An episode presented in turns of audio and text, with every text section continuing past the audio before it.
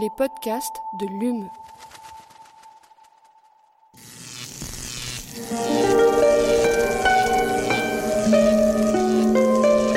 Allume la science. La science. C'est une des nombreuses manières d'essayer de comprendre l'homme.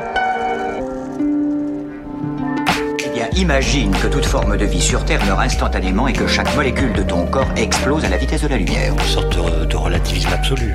Inversion complète de la charge des protons. La Terre va entendre ces mots. Allume la science.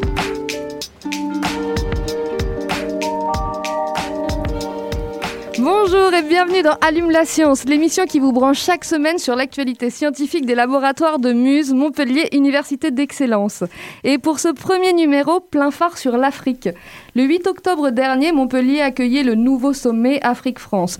L'occasion pour l'université d'organiser quatre jours de rencontres et d'échanges scientifiques autour de la recherche et de l'innovation en Afrique. Un événement international et unique que nous prolongeons donc aujourd'hui en vous emmenant en Tanzanie. Loin des plages paradisiaques de Zanzibar, des grands safaris du Serengeti, des neiges du Kilimandjaro ou des rives du lac Victoria, la Tanzanie est aussi un des pays les plus pauvres du continent, puisque près d'un tiers de la population vit sous le seuil de pauvreté officiel. Dans un tel contexte, la pêche apparaît encore plus qu'ailleurs comme une ressource incontournable pour les habitants. Alors peut-on concilier les besoins vitaux des populations et la conservation des milieux marins, fragilisés comme partout par le changement climatique et la pression humaine? C'est ce que nos invités ont souhaité savoir en partant sur le terrain pour mesurer les éventuels bienfaits socio-économiques liés à la mise en place d'aires marines protégées en Tanzanie. Avec nous aujourd'hui dans le studio, elle est ingénieure de recherche en biologie, en biologie marine pardon, au laboratoire Marbec et également plongeuse professionnelle, Alice Dallongeville. Pardon. Bonjour. Bonjour. Et bienvenue. À vos côtés, Antoine Leblois. Bonjour. Bonjour. Vous êtes économiste au SEM, le Centre d'économie de l'environnement, et vous êtes spécialiste de la gestion de la ressource en eau, de l'adaptation au changement climatique, et vous avez travaillé plus particulièrement en Afrique de l'Ouest. J'ai à peu près tout bon? Parfaitement. Super. Allume la science n'existerait pas sans ses lumières. Elle est avec moi pour mener cette interview, la brillante Aline Perriot. Bonjour. J'ai été sympa pour la première. Ouais, merci. en seconde partie d'émission, nous partons au musée Fabre où les, chercheurs, où les chercheurs du laboratoire de mécanique et génie civil collaborent avec les restaurateurs d'art. Allume la science, vous avez le programme, c'est parti. Chargement de l'engin terminé. Nous sommes à 0 moins 60 secondes. 59, 58, 57, 56, 55. Alors, on n'attendra pas la fin du décompte. Donc, la pêche artisanale, c'est un secteur clé pour la sécurité alimentaire, la santé humaine, la croissance économique et l'emploi un peu partout dans le monde. Alors, pourquoi est-ce que vous avez choisi la Tanzanie en particulier comme terrain pour cette recherche? Je ne sais pas lequel d'entre vous a envie de répondre, Alice Ouais, ou Antoine? Alice? Je peux commencer. Allez, Donc, Antoine, pardon.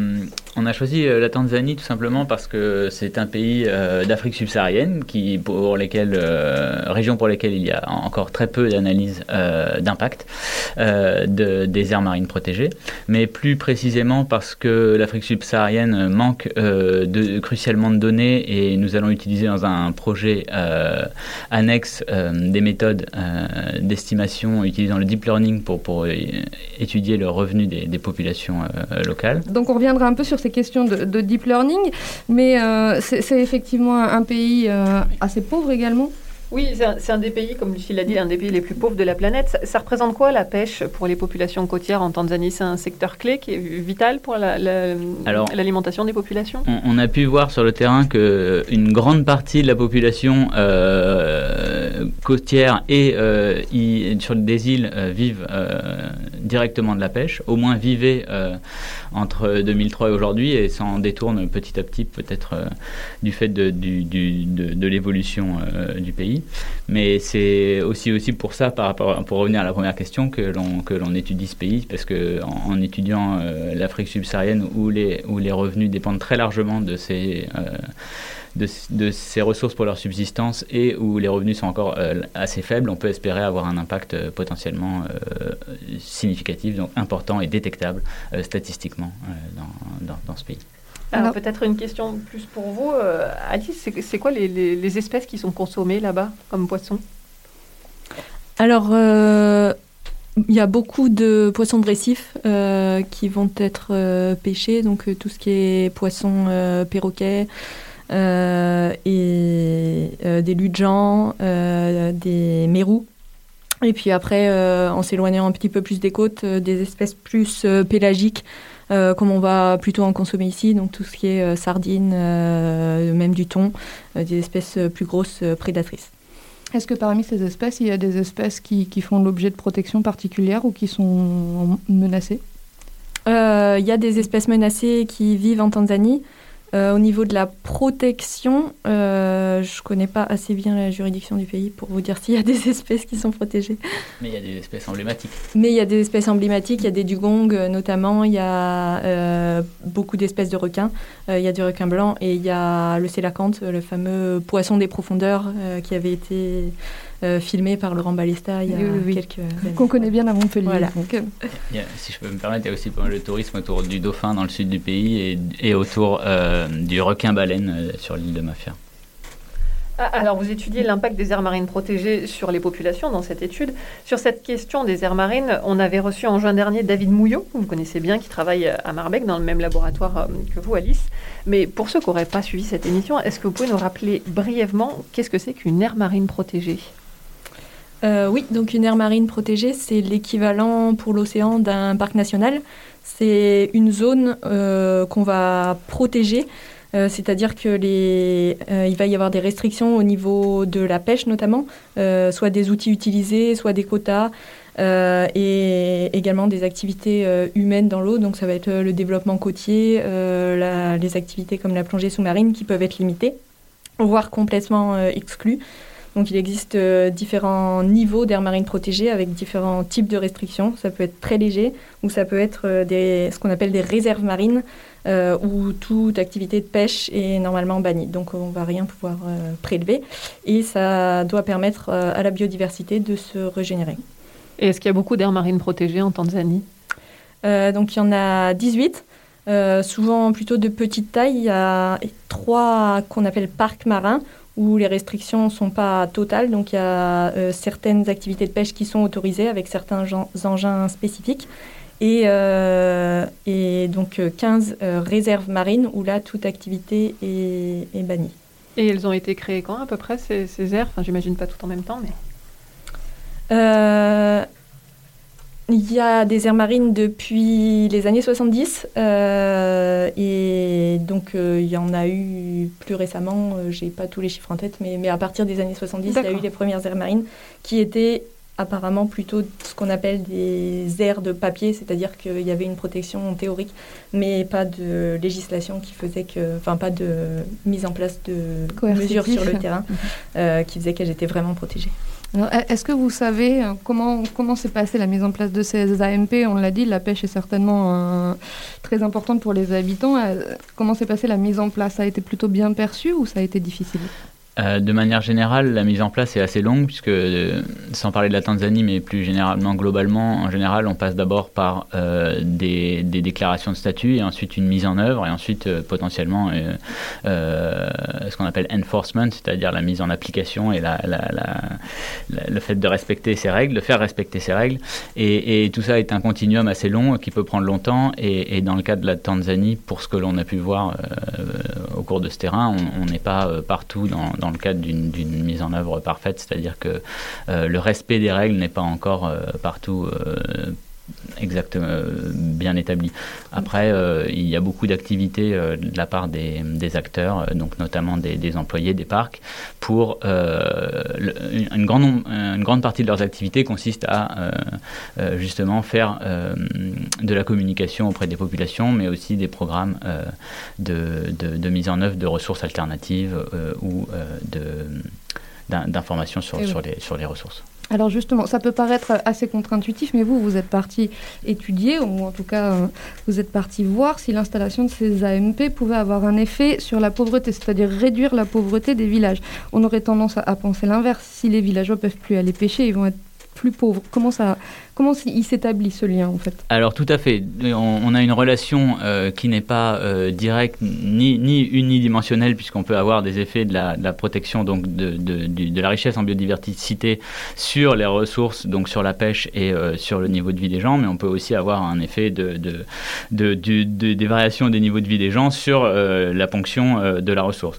Et du coup, nous, ce qui nous intéresse, c'est vraiment de, faire la part dans ces deux relations-là et de potentiellement voir l'effet mais qui peut être euh, a priori, euh, on n'a aucune hypothèse là-dessus, positif ou négatif, bien évidemment, sachant que si on est, euh, par exemple, si on prend l'exemple spatial, on peut dire que si on est tout près d'une AMP, on va potentiellement avoir les effets négatifs qui vont s'appliquer puisqu'on va être restreint dans ses activités de pêche.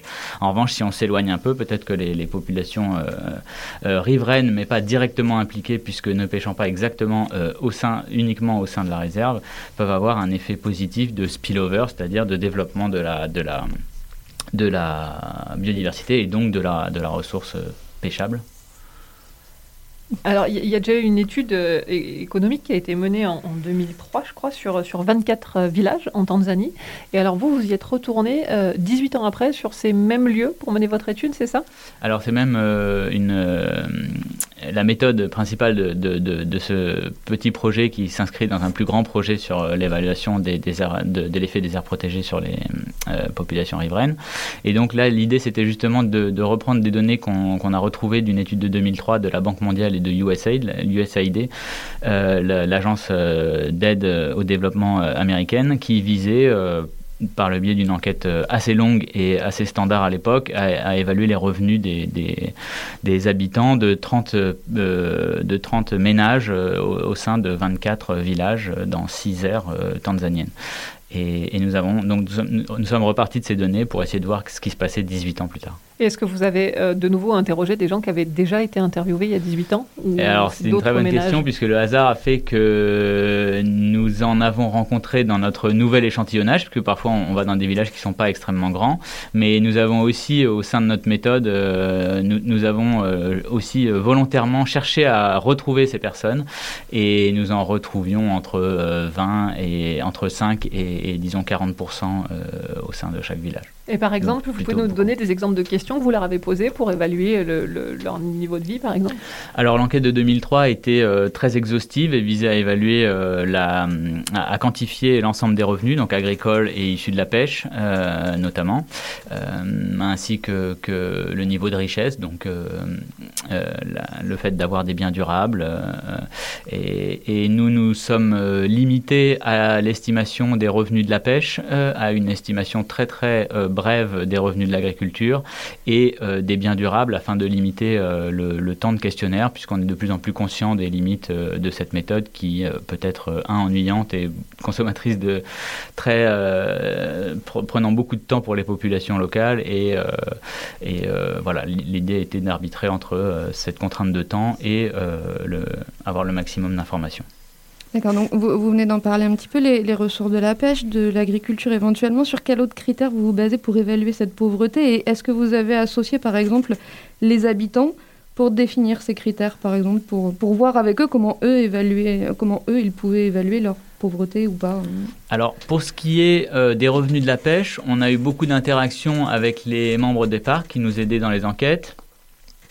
Euh, puisque que ce soit pour l'agriculture ou pour la pêche, c'est assez spécifique et notamment spécifique au pays ou même au terrain ou à la région. Euh, données. Donc, euh, typiquement, pour donner un exemple, euh, évaluer une quantité de pêche n'est pas évidente il le comptage ne se fait pas toujours en kilos, mais parfois en, sacs, en, tas, en, nombre de poissons. Et du coup, quantifier ces, revenus est assez difficile. Donc, on a eu beaucoup d'interactions de ce point de vue-là.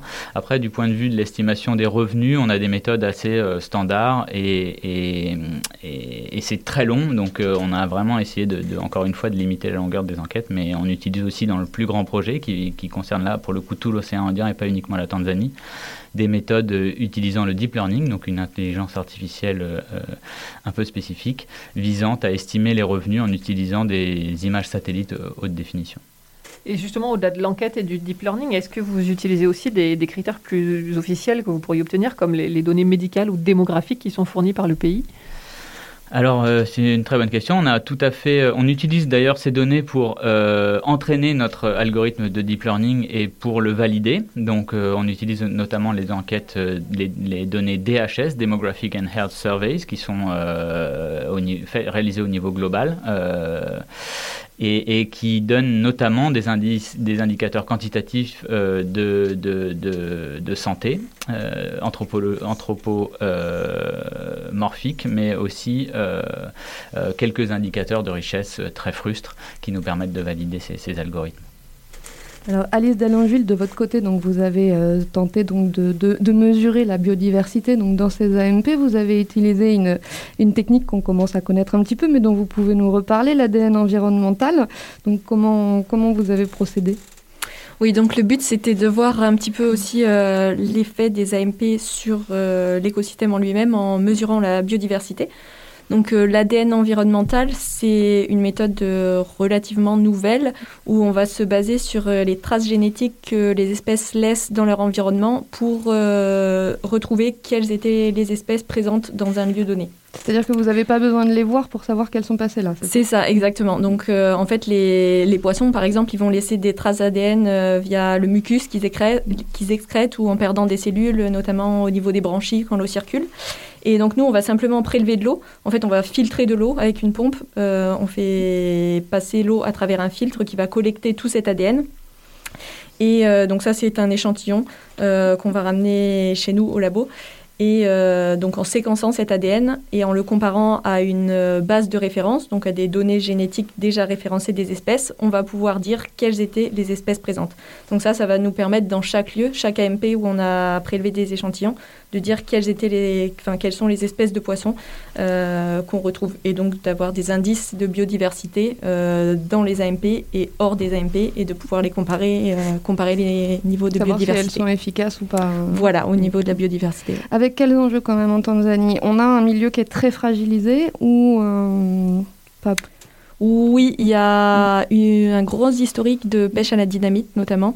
Euh, qui, fait, qui a eu forcément un très gros impact euh, sur le milieu.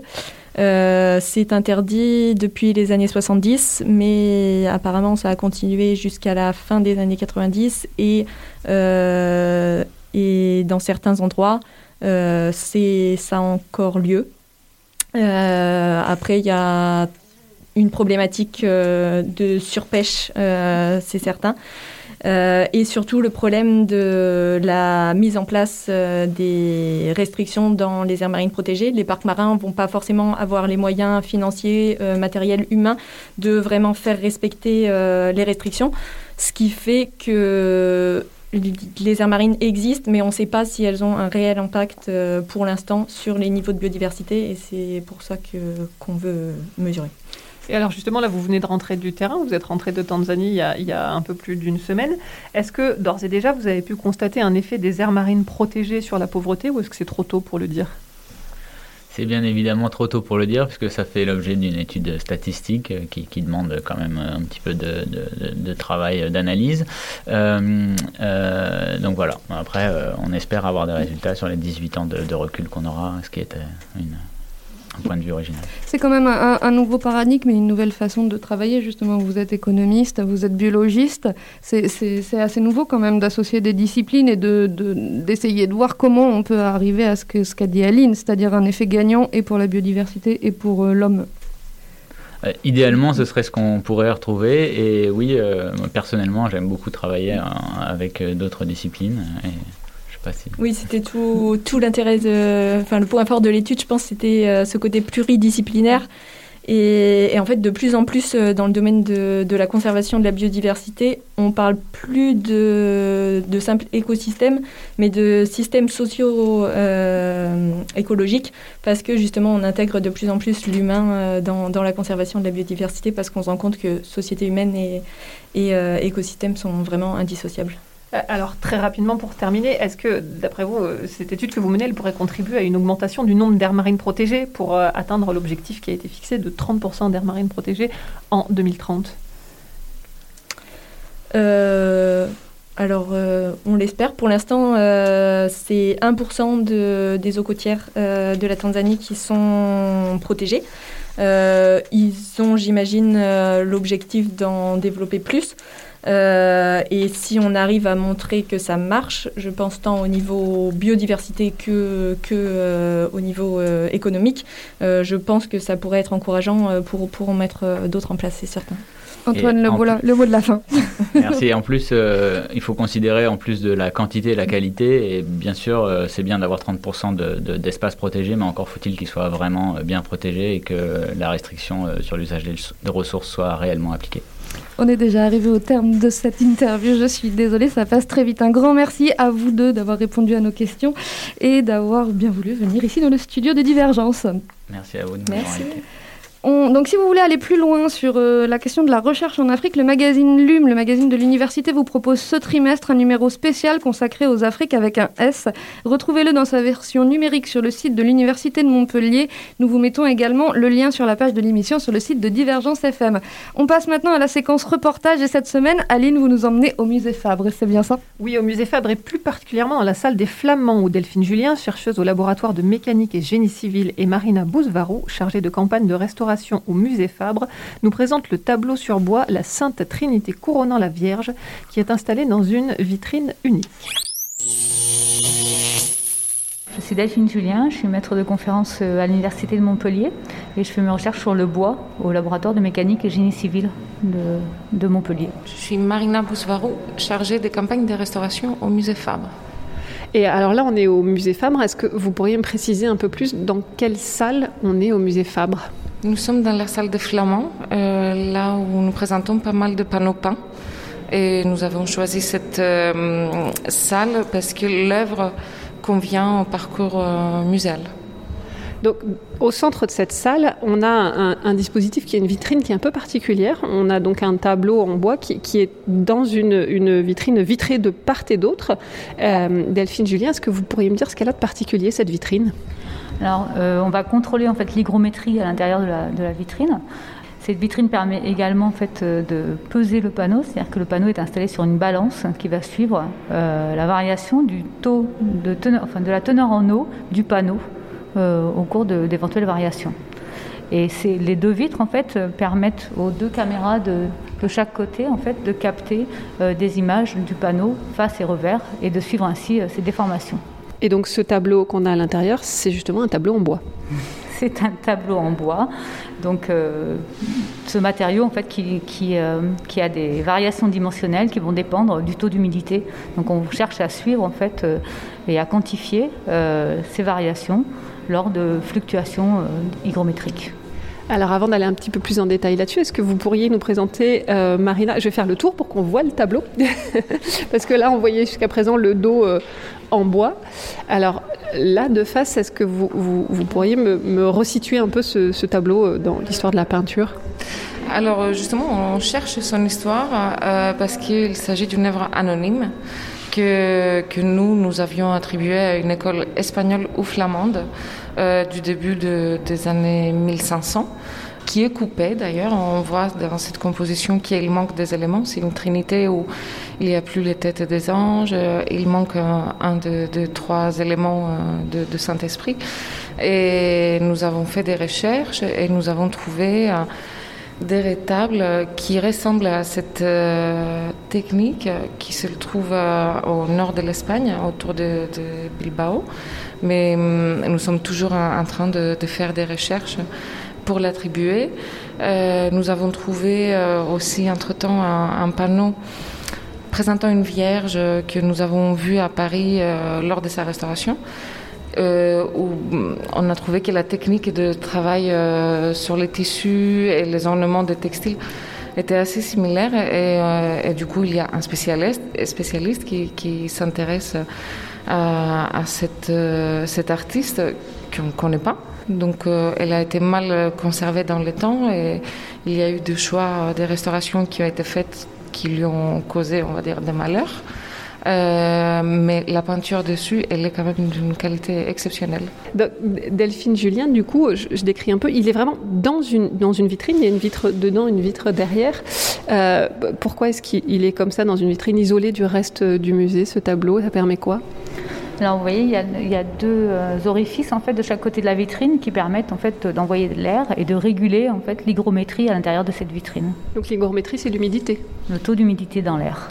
Et, et donc là, tout ce qu'on voit, qui est, euh, il y a- je décris, il y a, il y a des fils euh, qui, qui, voilà, qui, qui vont euh, en partie sur la lumière, en partie. Vous, vous perm- ça vous permet de mesurer quoi exactement? Juste l'hygrométrie ou il y a d'autres paramètres? Parce qu'il y a des caméras également que je vois. euh, il y a deux caméras mm, derrière le tableau et deux caméras devant le tableau. Qu'est-ce que vous mesurez avec ça? Donc effectivement, on, on contrôle l'hygrométrie, on mesure l'hygrométrie. On mesure également euh, la masse du panneau, qui peut varier en fait en fonction de, l'hygrométrie de l'air. Et euh, les vitrines euh, permettent effectivement de prendre des, des photos toutes les demi-heures. Et à partir de ces photos, on va pouvoir reconstituer le mouvement de l'œuvre suite aux variations d'hygrométrie. C'est un projet que nous avons mis en place il y a cinq ans, quand l'œuvre était dans son état de conservation de l'époque. Et euh, nous avons fait des cycles de baisse et de montée d'humidité en changeant un élément à chaque fois. Donc la première fois, on a retiré le cadre qui le maintenait. Et ensuite, euh, on peut le voir au, revers, nous avons restauré le- les supports et on a enlevé le châssis cadre qu'il y avait euh, qui était fixe. C'est-à-dire, on peut aller derrière pour voir ce dont vous me parlez? C'est-à-dire que là, sur l'arrière, on, on voit un, un panneau de bois avec un, un cadre autour. C'est ça que vous avez retiré Un nouveau châssis cadre qui, justement, grâce aux études faites par les différents chercheurs, nous avons mis en place. Euh, c'est un système de maintien des quatre planches du panneau parce qu'en fait, ce panneau, c'est pas un seul morceau de bois, c'est quatre. Et vous pouvez voir en fait euh, le- l'empreinte de l'ancien châssis cadre qui n'était pas tellement un tel, c'était euh, c'était plutôt des, hum, taquets qui, qui espéraient maintenir les planches, les quatre planches ensemble. Il se trouve que ce n'était pas le cas. Et là, ce nouveau châssis cadre, il est équipé euh, de vis euh, et de ressorts permettant de juste maintenir euh, les planches ensemble, être sûr qu'elles ne vont pas se désolidariser, mais lui permettre un mouvement mesuré et modéré euh, qui a été calculé selon les, résultats que nous avons obtenus avec euh, les caméras et l'étude tridimensionnelle, euh, selon le, comportement du panneau avec son absorption et résorption d'humidité, donc ce que la, justement la balance nous a permis. Il y avait aussi un autre système de kits de formométrique qu'on avait posé localement, mais que maintenant nous avons décidé que ce n'était plus la peine de, les employer. Et toutes ces mesures nous ont donné un modèle de châssis cadre euh, selon son essence de bois, l'épaisseur, euh, l'endroit où on a collé les, les points de, de maintien, euh, tout en permettant du coup le- au panneau de faire euh, librement euh, ces variations tridimensionnelles. D'accord. Et on voit avec le temps, parce que 5 ans c'est long, mais on a permis au panneau à chaque fois, si vous voulez, de, de- de se comporter librement selon chaque étape. Et, et maintenant, avec ce système, on continue à le lui permettre, mais il faut quand même qu'il se tienne un peu droit, parce qu'il y a une couche picturale de l'autre côté qui, qui est très importante. Et alors l'enjeu, j'imagine que s'il se déforme, euh, ça va, ça va au au niveau de la couche de peinture, ça va écarter la peinture et ça fera des trous dans le tableau, c'est ça? Si, euh, si ces déformations sont empêchées, alors la, la- la couche de peinture est quand même relativement élastique en fait, donc elle peut suivre ces déformations.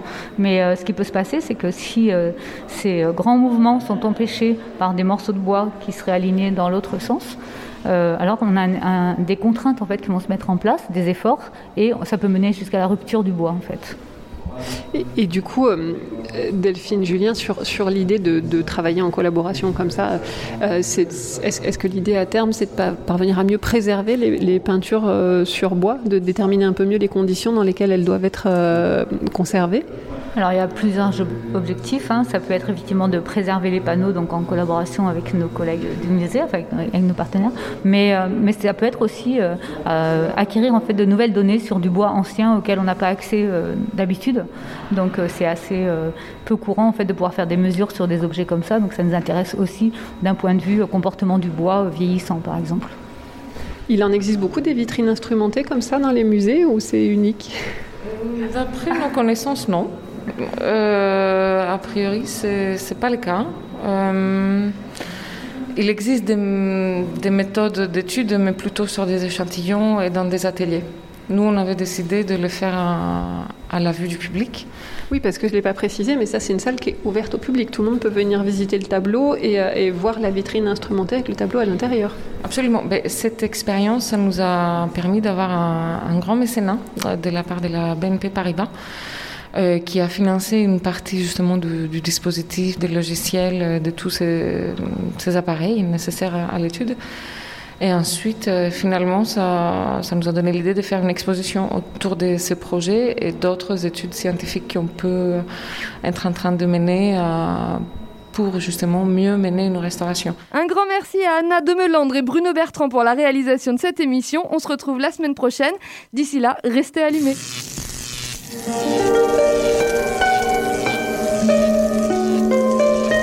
Allume la science. La science. C'est une des nombreuses manières d'essayer de comprendre l'homme.